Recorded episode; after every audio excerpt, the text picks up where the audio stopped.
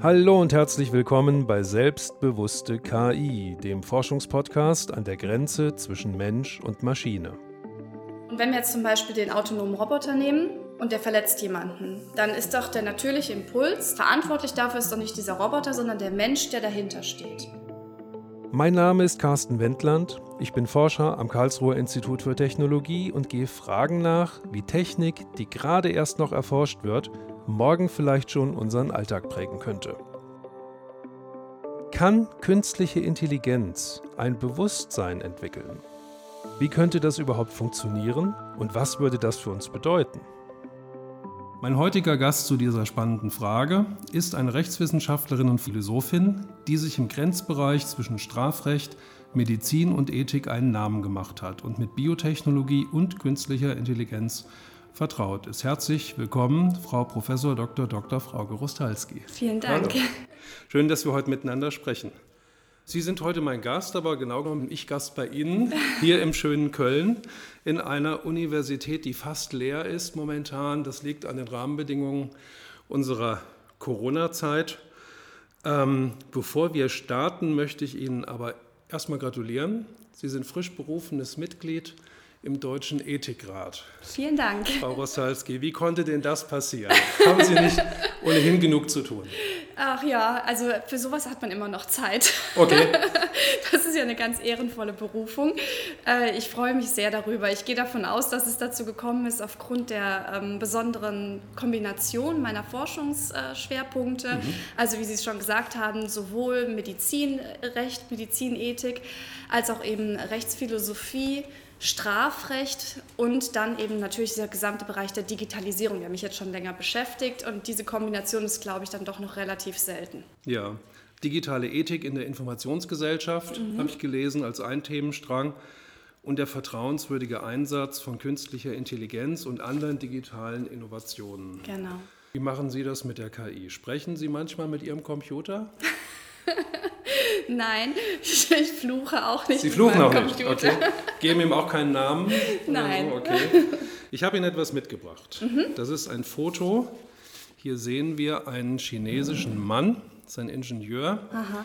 der seine Braut über die Schwelle trägt. Mhm. Da sieht man, die hat also eine rote Kopfbedeckung, ist traditionell gekleidet. Und jetzt ist die Besonderheit, diese Braut ist aber kein Mensch, sondern ein Roboter, ein KI-System, das dieser Ingenieur selbst gebaut hat. Also es wurde getitelt in der Presse, Ingenieur heiratet in Anführungszeichen seine selbstgebaute Robo-Freundin.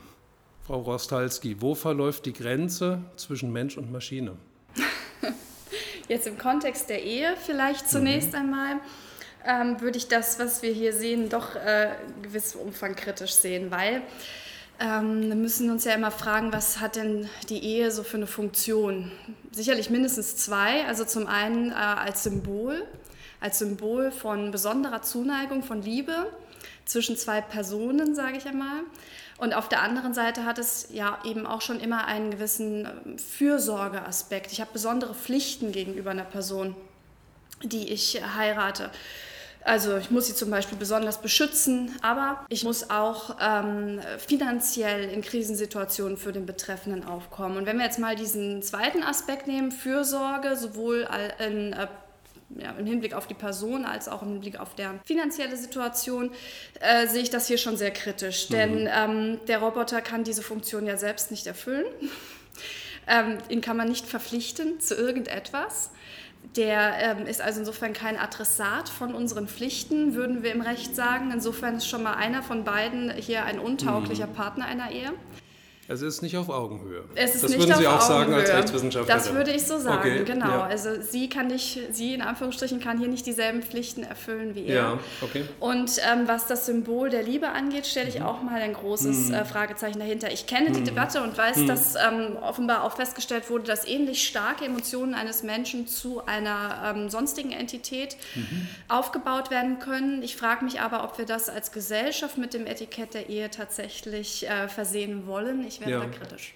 Was wir jetzt gerade besprechen, ist jetzt auch eine europäische Haltung, die wir hier noch haben, mhm. auch mit traditionellen Rollenmodellen, die sich jetzt auch weiterentwickeln. In Asien, wir haben jetzt hier das Beispiel von China, wird diese Art der Ehe ja auch noch nicht vom Staat anerkannt, gesellschaftlich aber schon. Mhm. Ja, ähm, es gibt auch Beispiele aus Japan, da hat ähm, jemand eine, eine Manga-Puppe geheiratet und auch Hochzeiten, bei denen dann der, äh, die Trauung von einem Roboter durchgeführt wurde, wo man sich auch fragen könnte, ist das denn dann eigentlich gültig mhm. oder nicht? Ja? Also die Gesellschaft geht da ein bisschen anders damit um. Mhm. Ja? Und wir verlangen doch noch schon den Menschen mhm. und machen diesen kleinen Unterschied. Ja? Und wir wollen herausfinden, wo sitzt dieser ja. Unterschied eigentlich. Ein Kollege von uns, der viele Jahre in Oxford war, Evolutionsbiologe Richard Dawkins, ist bekannt für ein Zitat, in dem er diesen kleinen Unterschied eigentlich auflöst. Mhm. Er sagt, Menschen sind nur Roboter, blind und programmiert zur Erhaltung der Gene. Und ähm, Daniel Dennett aus den USA, der ist schon in den, in den 80ern angekommen, ähm, der hat jetzt natürlich auch damit zu tun, dass der Körper mit 80 nicht mehr so ist wie mit 25. Ja, hat jetzt zwei neue Knie bekommen, es geht ihm gut und er sagt, I am a Biorobot. Also er ähm, stellt sich selbst als Roboter dar und fängt in der Argumentation an mit den vielen Milliarden Zellen, die irgendwie im Zusammenspiel schließlich ihn als Person ausmachen. Aber alles, was es dann noch zusätzlich geben könnte, was den Unterschied ausmacht, wo wir teilweise danach suchen, was ist denn das? Haben wir so etwas wie eine Seele beispielsweise. Ja? Wird an dieser Stelle verneint. Ähm, das ist so eine Art neuer Atheismus und wie ist denn das, dieser Zusammenhang in unserem Rechtssystem verankert? Wenn wir aus Europa oder speziell aus Deutschland draufschauen, sind wir Bioroboter oder sind wir nur zur Weitergabe der Gene da? Was sagt der Jurist oder die Juristin dazu? Mhm.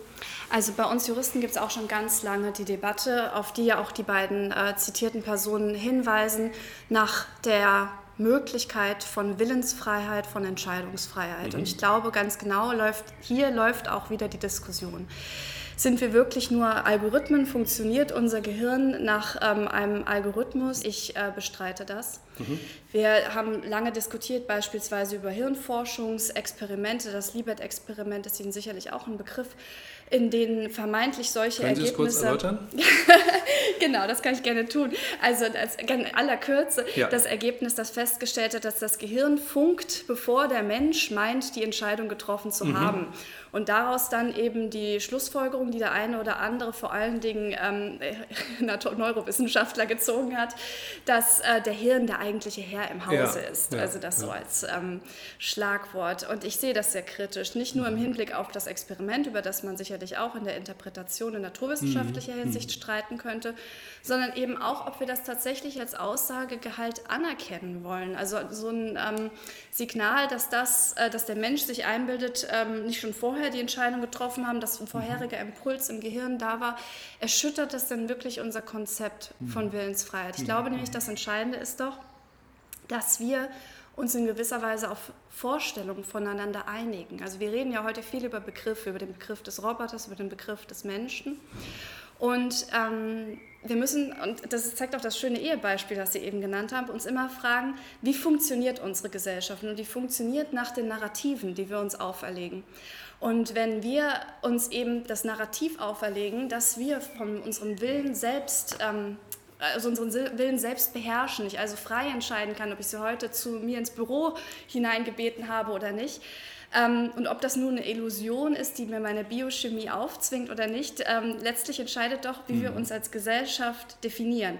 Und da, glaube ich, gibt es einen ganz großen Konsens, dass die Menschen eben sagen, wir sind ähm, selbstgesteuert und es ist nicht das Gehirn oder irgendein anderer Algorithmus, der mir hier mhm. irgendwas vorgibt. Also nicht determiniert, sondern Entscheidungsfreiheit. Und deswegen muss ich den Kollegen, ähm, so namhaft sie sind, dann doch widersprechen und sagen, nein, wir sind keine Roboter, außer sie wollen einen Begriff des Roboters zugrunde legen, der letztlich eine sprachliche Verwirrung irgendwann aufwerfen würde.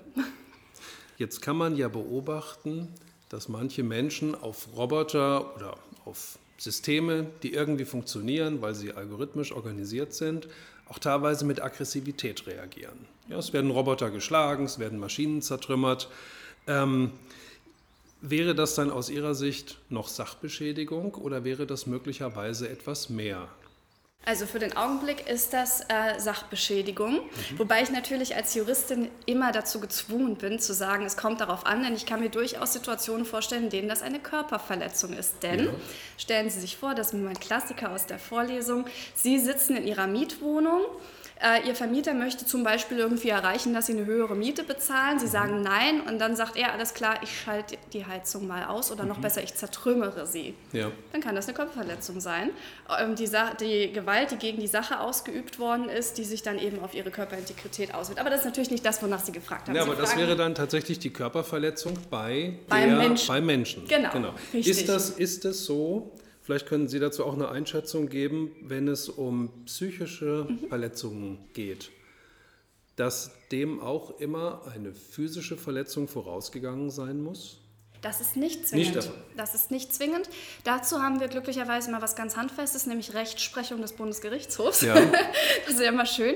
Und zwar ähm, ist das nicht zwingend, aber wir brauchen einen bestimmten Grad an psychischer Beeinträchtigung. Also nicht das bloße Unwohlsein genügt, um erheblich genug zu sein für eine Körperverletzung. Ja. Aber zum Beispiel, wenn Sie Depressionen haben, auch schon ähm, Schlaflosigkeit genügt da schon mhm. für den Bundesgerichtshof zu sagen, das ist äh, eine Körperverletzung, okay. das halte ich auch für richtig. Okay, also sind wir da über die, die reine physische Verletzung als Auslöser für Schmerzensgeldzahlungen beispielsweise hinweg? Hinweg. Es genügt die psychische Beeinträchtigung, okay. wenn sie eine gewisse Erheblichkeitsschwelle überschritten hat. Okay. Was ist denn dran an der Diskussion, Robotern einen eigenen Rechtsstatus zuzuweisen? Worum geht es denn da? Mhm. Da ist meine, mein Hintergedanke, vielleicht geht es ja da tatsächlich zum Schluss nur ums Geld. Dass man Robotern, die in Industriebetrieben arbeiten, einen Rechtsstatus zuweist, damit man sie auch mit einer Steuernummer versehen kann. Mhm. Geht es in diese Richtung? Ja, also wir müssen da auf jeden Fall verschiedene Rechtsgebiete differenzieren. Sie haben ganz recht, wenn es um das Zivilrecht geht. Da wird ja zum Beispiel darüber diskutiert, so eine Art E-Person einzuführen mhm. und äh, die dann etwa mit einem Fonds auszustatten. Also beispielsweise bei autonom fahrenden Kraftfahrzeugen, dass man schon das autonom fahrende Kraftfahrzeug als so eine E-Person etwa einordnet wenn dahinter halt finanzielle Mittel stehen. Das machen wir ja schon ewig im Recht. Also Unternehmen sind nichts anderes als äh, Zusammenschlüsse von natürlichen Personen, die aber eben für sich genommen nur eine juristische Person sind. Mhm. Und das ergibt guten Sinn, weil ja Vermögenswerte mit diesen Unternehmen verbunden sind. Anders im Strafrecht, das muss ich natürlich als Strafrechtlerin dann betonen, da ist das nicht so einfach. Im Strafrecht fragen wir uns ja immer, ist jemand verantwortlich? Also zum Beispiel, der einen schlägt den anderen, ist er dafür verantwortlich? Zum Beispiel ist er nicht verantwortlich, wenn er ähm, in einem Zustand der geistigen Umnachtung äh, gehandelt hat, schuldunfähig war.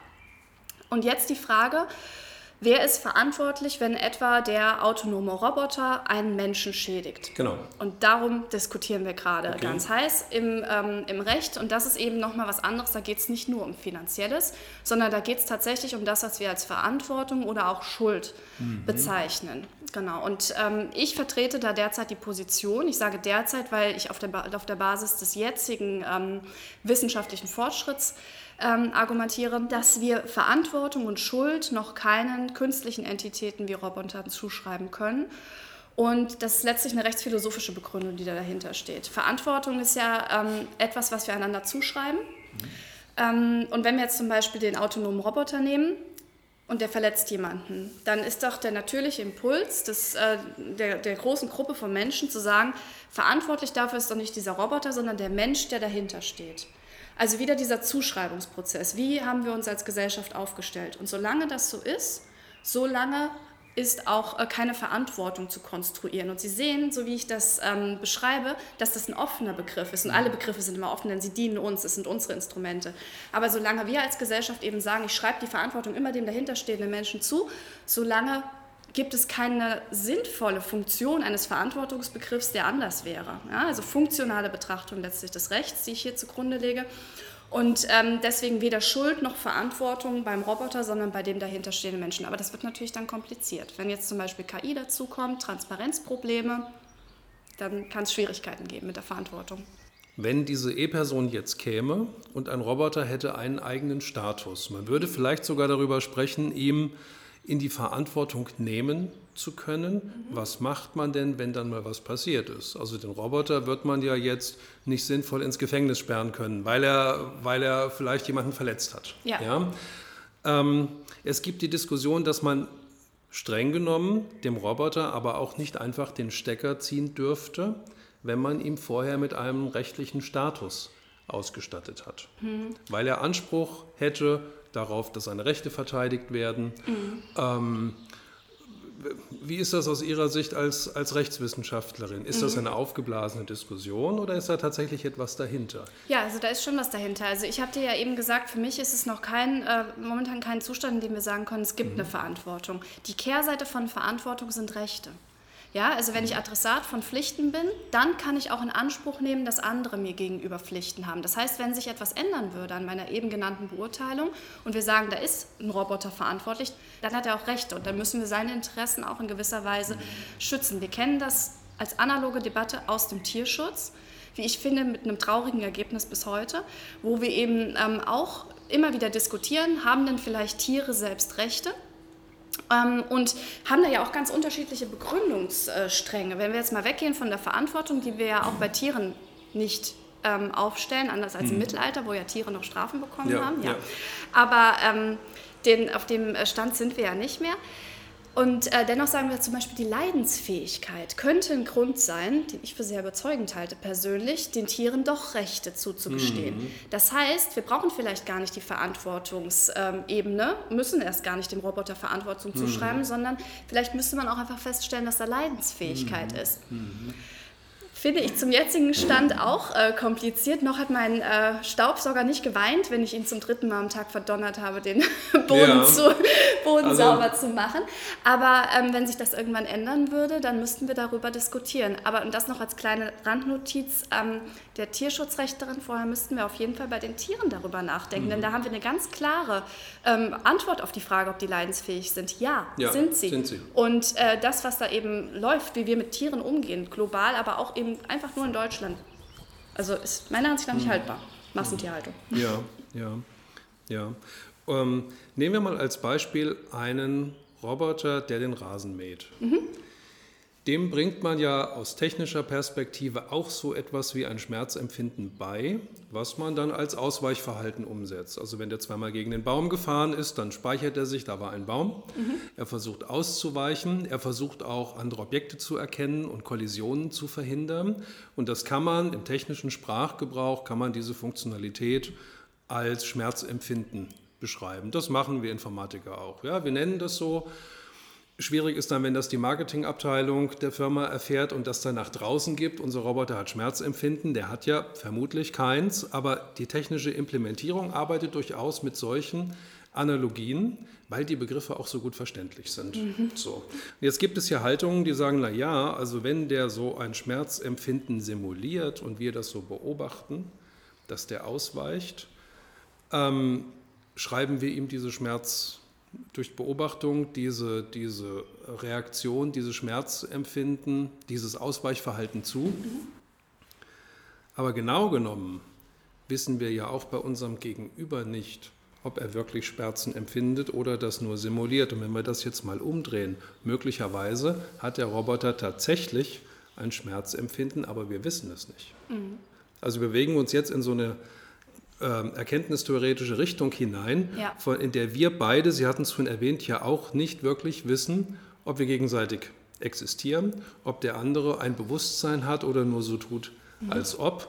Und wenn wir das jetzt mal auf die Maschinen übertragen und diese Gedanken weiterspinnen, inklusive der Zuschreibung eigener Rechtspositionen, eines eigenen Rechtsstatus für die Maschine. Da ist die Frage, wie bringen wir denn das in unserer Gesellschaft unter? Mhm. Und da ist ja in den letzten Jahren viel passiert. Wenn wir Stellenausschreibungen anschauen, wird ja jetzt nicht mehr nur nach männlich-weiblich gesucht oder ausgeschrieben, sondern männlich, weiblich und D für divers. Haben wir da irgendwann noch eine vierte Kategorie? Ja, also ausgeschlossen ist nichts. Ähm, die, wir befinden uns auf einem ständigen Weg des Erkenntniszugewinns, hoffe ich zumindest nicht, dass unsere Erkenntnisse weiter abbauen. Aber ähm, um die, um die Frage nochmal von, vom, vom Anfang aus zu ja. beantworten. Es ist immer letztlich eine risikoethische Abwägung, die wir vornehmen müssen, wenn wir Konsequenzen, ob es nun in ethischer oder rechtlicher Natur sind, an etwas binden. Also, um jetzt mal zu dem äh, Beispiel von uns zurückzukommen. Ich kann tatsächlich niemals wissen, wie es ist, Carsten Wendland zu sein. Und Sie werden niemals wissen, wie es ist, Frau Rostalski zu sein. Aber es gibt gewisse Evidenzen, die dafür sprechen, dass ich aus meinem Selbsterleben, aus meinem Bewusstsein meiner eigenen Person heraus Rückschlüsse ziehen kann aufgrund von Ähnlichkeiten, das bei anderen Personen anders ist. Dafür gibt es einfach viele Evidenzen, die wir über die Zeit gesammelt haben. Ähm, gehen wir rüber zu den Robotern. Wenn wir irgendwann einen Punkt erreicht hätten, wo ähm, diese Evidenzen so stark werden, dass wir sagen, das können, da können wir die Augen nicht mehr vor verschließen, mhm. dann müssen wir auch Konsequenzen daran mhm. knüpfen, wie zum Beispiel Rechte erteilen, nicht mehr gegen Baume fahren lassen und so weiter. Äh, ich glaube, dass wir diesen Zustand noch, noch lange nicht erreicht haben. Und auch das Beispiel, was Sie eben genannt haben, ähm, deutet genau in die Richtung, denn da scheint es mir eher eine Begriffsproblematik ähm, zu sein, die dem zugrunde liegt. Nämlich eine Zuschreibung, wie Sie gesagt haben, naja, das, das lässt sich gut beschreiben mhm. durch einen menschlichen Terminus. Was ja auch ganz klar ist, unsere Sprache gibt eben das her, was wir selbst sind. Und dann neigen wir natürlich auch als Menschen immer dazu, unsere Begriffe zu übertragen ja. auf unsere ja. Entitäten, vor allem wenn wir sie geschaffen haben.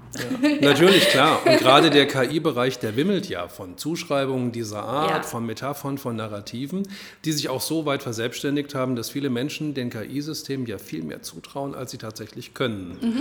Wenn wir jetzt den Bewusstseinsbegriff mal fokussieren, mit der Frage, können denn diese Geräte irgendwann mal, ich sage jetzt mal flapsig, aufwachen mhm. oder nicht?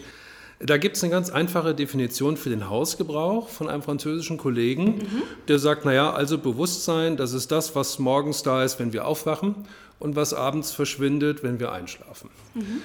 Ähm, das ist erstmal so für ein erstes Verständnis ganz gut. Jetzt kann man weiter fragen, was ist denn, wenn wir träumen? Da sind wir nicht ganz unbewusst und so weiter. Wie ist ja. das in der Narkose? Das, worum es uns jetzt hier in dieser Diskussion um KI und Bewusstsein geht, geht ja noch einen Schritt weiter in die Frage, kann eine solche Maschine mit KI ausgestattet, kann die sich wirklich selbst als existierend erleben? Das wäre dieses phänomenale Bewusstsein.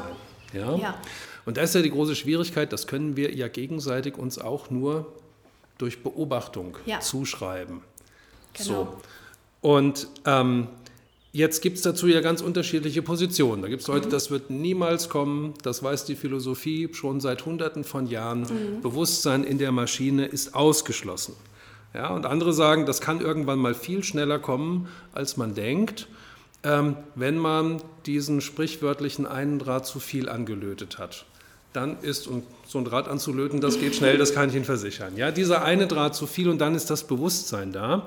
Und dann könnte man natürlich auch überlegen, ob man sowas nicht vielleicht sogar nicht versucht zu verhindern, sondern absichtlich zu machen, um jetzt mal global politisch gesehen einen Vorteil zu haben. Mhm. Ja? Und da ist die Frage, die ethische Frage, sollten wir das tun? Sollten wir Maschinen bewusst versuchen zu erschaffen, in denen ein Bewusstsein dann entsteht? Mhm. Oder sollten wir genau das vermeiden? Mhm. Und da gibt es ja sehr harte Positionen. Ich habe mit einem Kollegen gesprochen, den wir auch noch hier im Podcast hören werden, der sagt, lasst die Finger davon für die nächsten 30 Jahre. Es könnte sein, dass ihr leidensfähige Computer baut. Ja, und das sollten wir nicht tun.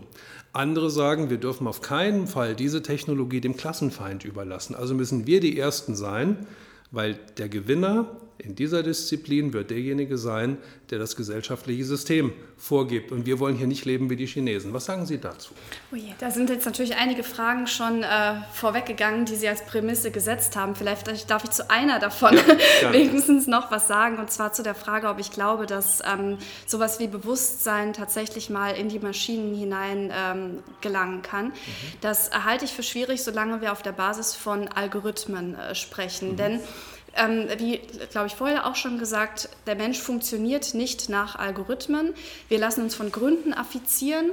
Ähm, wir haben sehr komplexe Denkprozesse, die werden sich niemals in dieser Komplexität, äh, wie die Lebenswirklichkeit sie enthält, in Maschinen übersetzen lassen. Und dann gibt es eben auch immer noch ähm, von, ähm, dann gibt es eben auch noch immer äh, Denkvorgänge, die sich nicht als Algorithmen erfassen lassen. Also das heißt, ich glaube, ähm, dass, dass das nie funktionieren wird. Nicht zuletzt deswegen, weil ähm, wir Menschen mit Intentionalität ausgestattet sind. Der auf Algorithmen basierende Computer oder der Roboter sagt A plus B, also C. Aber wir sagen zum Beispiel, ein Glas ist deswegen ein Glas, weil es diese Eigenschaften hat und verständigen uns darauf, damit wir uns unterhalten können, dass das jetzt so ist. Das ist etwas, was Computer nicht tun. Sie arbeiten mit Zeichen, die wir ihnen schon vorgegeben haben, verstehen aber nicht die Bedeutung, die dahinter steht. So zu der, zu der letzten Frage. Mhm. Ähm, es ist immer die Frage, wie gehen wir mit Risikoforschung um? Ich bin prinzipiell relativ ähm, forschungsfreundlich und ähm, kenne diese Diskussion ja auch aus vielen bioethischen äh, Kontexten. Das Argument für sich genommen zu sagen, dann erschafft ihr ja leidensfähige Computer, das finde ich kein überzeugendes Argument. Mit dem gleichen Argument kann man nämlich auch, ähm, was es in der Bioethik, Biomedizin immer wieder als Argument gibt, sagen, wir möchten nicht, dass bestimmte äh, Menschen auf die Welt kommen, weil sie eine bestimmte Krankheit haben. Ja? Und ähm, deswegen wollen wir eine entsprechende ähm, ja, Kombination dieser Gene nicht und so weiter. Und das halte ich nicht für überzeugend, denn ähm, wie schon gesagt, keiner von uns kann sich in den anderen hereinversetzen, keiner weiß, was eigentlich Lebensqualität für den anderen bedeutet. Und nur weil etwas leiden kann, heißt das ja nicht auch, ähm, dass es auch eine positive Seite haben kann. Ne? Also nur wenn wir etwas Leidensfähiges erschaffen, dann müssten wir nur verantwortungsvoll damit umgehen, damit es ja. eben auch eine schöne Seite des Lebens ähm, ja. erkennen kann. Also das ist nicht ja. das Argument. Aber es gibt natürlich andere Argumente, die äh, wir hier wägen müssten. Also wie zum Beispiel, wie gefährlich ist das für uns Menschen?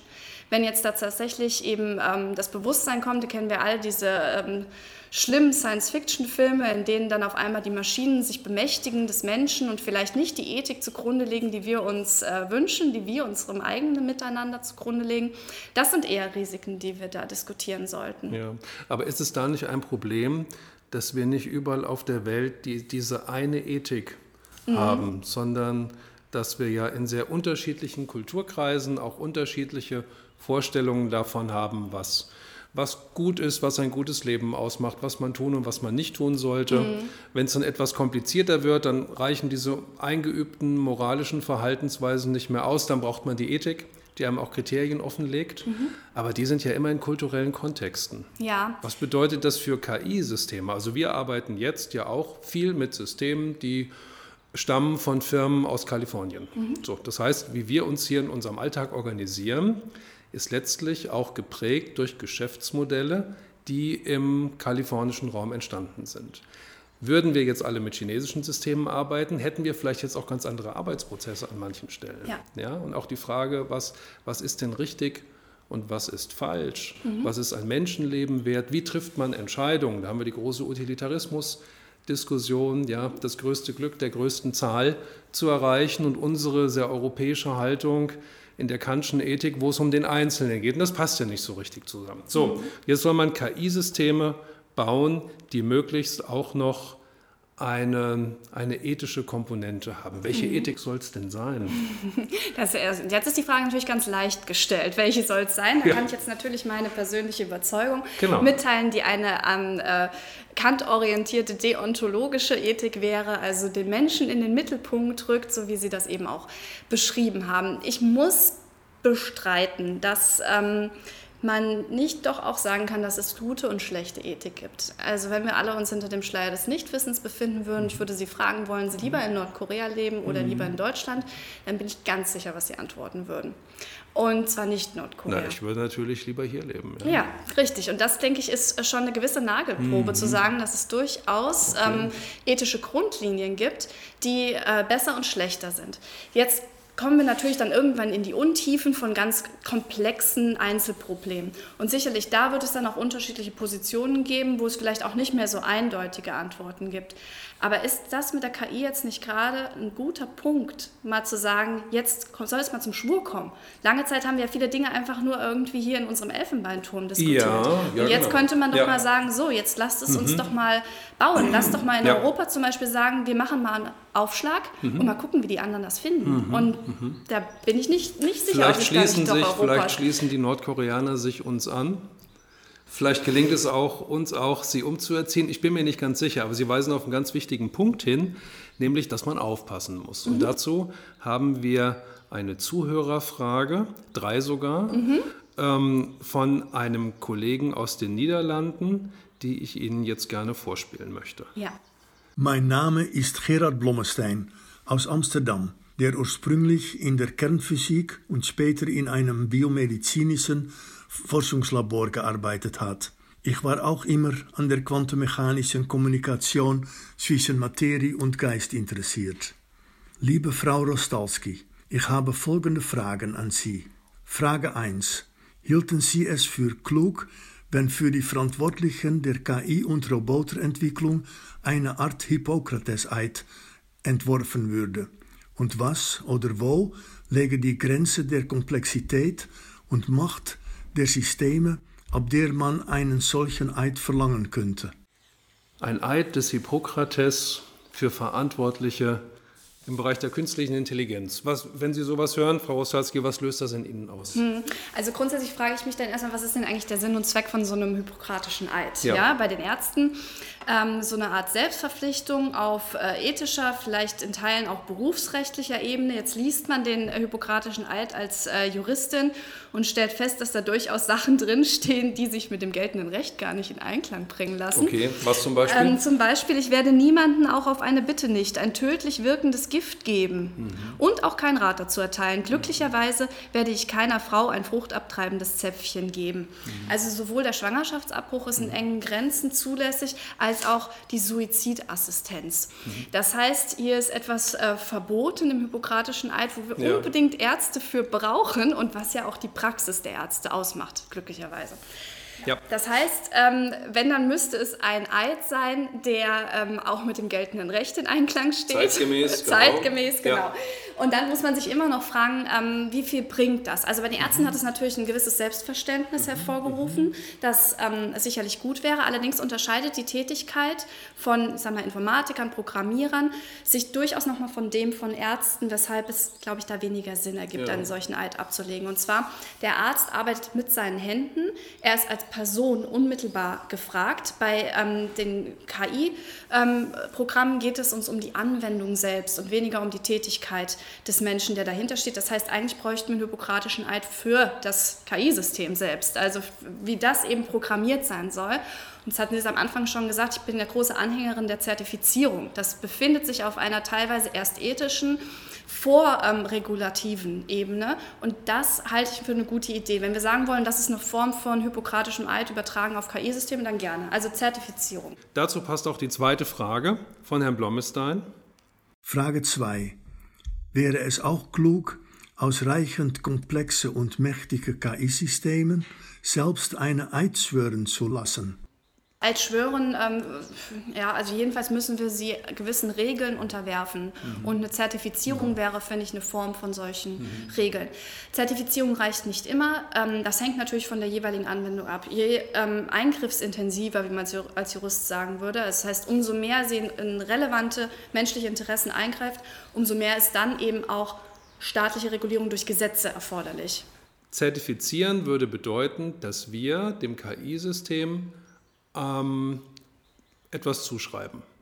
Das würde aber jetzt nicht bedeuten, dass das KI-System selbst einen Eid schwören würde. Genau. Ne? Dann müsste ja etwas mehr drin sein, so etwas wie eine, sagen wir mal, Persönlichkeit, Richtig. irgendeine Art von von etwas, von Bewusstsein vielleicht, was ja. in der Lage wäre, auch in die Verantwortung zu treten. Genau, damit sind wir ja wieder bei der Ausgangsfrage. Also nur wenn ich ähm, der Maschine selbst Verantwortung zuschreiben würde, könnte ich ja sagen, dass die einen eigenen Eid schwören kann, weil sonst ist das letztlich eine leere Phrase ohne Sinngehalt. Ja. Und äh, deswegen muss der Mensch das natürlich ja. äh, abgeben. Und an welchem Punkt wären denn ähm, Juristen alarmiert. Jetzt passiert hier gerade was im Bereich der KI-Systeme. Das können wir uns nicht mehr so richtig erklären. Und hier wird ein Bereich verlassen, in dem wir das System zertifizieren. Jetzt müssen wir das System so langsam selber fragen. Mhm. Ja, also das ist ja ganz schwierig, sowas eine Juristin zu fragen. Also wir haben den, den Turing-Test, der ähm, ja nach wie vor offenbar nie wirklich erfolgreich ist, wenn man ihn mit den verschiedensten äh, vorhandenen Programmen durchspielt. Das ist sicherlich ein ganz gutes äh, Testmittel. Ich, ja, aber hier der Chinese, wir haben das Bild noch zwischen uns liegen, der hat diese Frau geheiratet. Ich glaube, der Turing-Test ist dem egal. Mhm. Und der behandelt ja diese, diesen Roboter als seine Frau ja. und stellt von sich aus vielleicht sowas wie Ebenbürtigkeit dar. Zumindest haben sie gemeinsam diese, dieses Hochzeitsritual vollzogen. Also mhm. der, der Turing-Test ist ja leicht auszuhebeln, weil man dieses so tun als ob ja, Genau. nicht so und auch zwischen uns Menschen nicht so genau Ja. entscheiden kann. Ja gut, aber dann, wenn Sie so fragen, muss ich natürlich ähm, so antworten wie eben schon, dann würde der Bruch nicht dadurch entstehen, dass sich an der Technologie was verbessert hat, sondern dadurch, dass wir als Gesellschaft zu einem anderen Ergebnis miteinander kommen, das auch tatsächlich mehrheitsfähig sein muss. Ich halte das momentan für eine Randerscheinung. Also könnte es sein, dass tatsächlich, rein hypothetisch, ein Bewusstsein in einer Maschine entstünde und auch da wäre, wir es ihr aber als Gesellschaft nicht zuschreiben und damit auch nicht zugestehen. Dann, hätten wir den, dann hätten wir den Fall, den Herrn Metzinger beschreibt, man hätte eine bewusste Maschine, ein KI-System, ähm, das in seinem, in seinem Bewusstsein aber gefangen wäre und wir würden es einfach nicht gelten lassen. Das, äh, das denke ich, ist grundsätzlich in der Theorie möglich. Ja. Die Frage ist nicht, ob der Mensch ähm, sensibel genug wäre, um ab einem bestimmten Punkt zu sagen, jetzt ist es nicht mehr bloß eine besonders gute Täuschung, sondern ähm, es spricht einiges dafür, dass wir es mit einer Entität zu tun haben, der wir mehr zugestehen müssen, als wir das bislang getan haben. Okay. Herr Blommestein hat noch eine dritte Frage für uns. Nach dem Aufkommen der Atomwaffen gründete die internationale Gemeinschaft die Internationale Atomenergieorganisation. Wäre es gut, eine vergleichbare Agentur zu gründen, um potenziell gefährliche KI- und Roboterentwicklungen im Auge zu behalten? Sehe ich ganz genauso. Also wenn man eben ähm, sieht, ein paar von den Risiken haben wir ja schon angesprochen, welche Risiken im Raum stehen, welche weitreichende gesellschaftlichen Konsequenzen die auch können, halte ich das für unbedingt erforderlich. Ich glaube aber, dass wir ähm, insoweit ja schon auf einem ganz guten Weg sind. Wir sind ja inzwischen auch wirklich auf europäischer Ebene im Diskurs miteinander, sodass ich glaube, dass die Entwicklung durchaus auch dahin gehen wird. Was für Leute sollten in einem solchen Gremium drin sitzen? Nicht nur Virologen. Juristen. Nee, nicht nur Virologen. Okay. Auf jeden Ja, es Fall. geht um die Ausgewogenheit. Genau, ja, es geht es um die geht um die Ausgewogenheit und möglichst Fall. darum, dass man nicht diejenigen ausgrenzt, die vielleicht aus einer Außenseiterposition heraus, aber trotzdem das entscheidende, wichtige beitragen können. Ich glaube, das ist die Kunst. Ja, das- auch das- Mhm. diejenigen, die, auch die Störenfriede an dieser Stelle anzuhören Ja. und nicht gleich rauszunegieren, Ja. weil es gerade nicht passt. Also wir hätten in so einem solchen Fall hätten wir eine komplett neue Situation. Mhm. Und die erfordert vielleicht auch neue Gesprächsverfahren. Ja, ähm, zunächst freut mich das, dass Sie das als Informatiker so sehen, weil ja oftmals der Informatiker als Stereotyp doch eher ähm, sagt, ach, die Normwissenschaftler sollen mal lieber nicht so viel, weil am Ende verbieten die mir noch irgendwas, was ich gerne machen möchte. Das ist Insofern richtig. ist das ja doch ein hohes Maß an Kooperation, was mir gerade entgegenschlägt, über das ich mich sehr freue. Also diese Zusammensetzung äh, müsste vielleicht nicht genauso ausgestattet sein wie im Deutschen Ethikrat, wo wir ja nicht so viele Informatiker haben. Also wenn es um etwas wie um KI geht, würde ich sagen, müsste der prozentuale Anteil der Technikwissenschaftler doch noch deutlich höher sein. Aber unbedingt müssten die Normwissenschaftler dabei sein. Und damit meine ich eben Ethiker, Juristen natürlich auch, Vertreter von verschiedenen ähm, besonderen ethischen Vorstellungen, manche Religionsauffassungen gehören da sicherlich auch mit dazu. Ob das ein Thema für den Deutschen Ethikrat ist, ich glaube, dass es ein Zukunftsthema ist. Ich hielt es für sehr sinnvoll, wenn wir uns damit näher befassen würden. Die Gefahr besteht ja dann darin, dass die Technikwissenschaftler bestimmte Probleme gar nicht wahrnehmen, ja, weil sie die Begrifflichkeiten und die Instrumentarien nicht haben oder aber in, Analogien arbeiten oder Metaphern verwenden, die begrifflich am gleichen ansetzen, aber letztlich doch was anderes meinen. Ja. Also versprechen Sie sich an der Stelle nicht so viel von den Technikern, da macht es tatsächlich der gesamte Mix. Wobei ich sagen muss, ich arbeite ja selbst auch in interdisziplinären Konsortien und es ist am Anfang natürlich sehr schwierig, eine gemeinsame Sprache zu finden. Aber mh, also ich habe es auch sehr positiv erlebt, dass man sich da durchaus auch beieinander zubewegen kann. Ja, Frau Rostalski, wir sprachen jetzt in einem großen Bogen über KI, selbstbewusste künstliche Intelligenz, die, ähm, wenn es sie denn dann gäbe, tatsächlich mehr wäre als eine bloße Maschine. Frage zum Abschluss an Sie. Wie lange wird es noch dauern? Oh mein Gott. Ähm, lange, wenn je. Recht pessimistisch. Aber mal sehen. Ich Heißt, bin ja für alles offen. Ja, also lange, wenn überhaupt jemals. Mit einem großen Fragezeichen dahinter.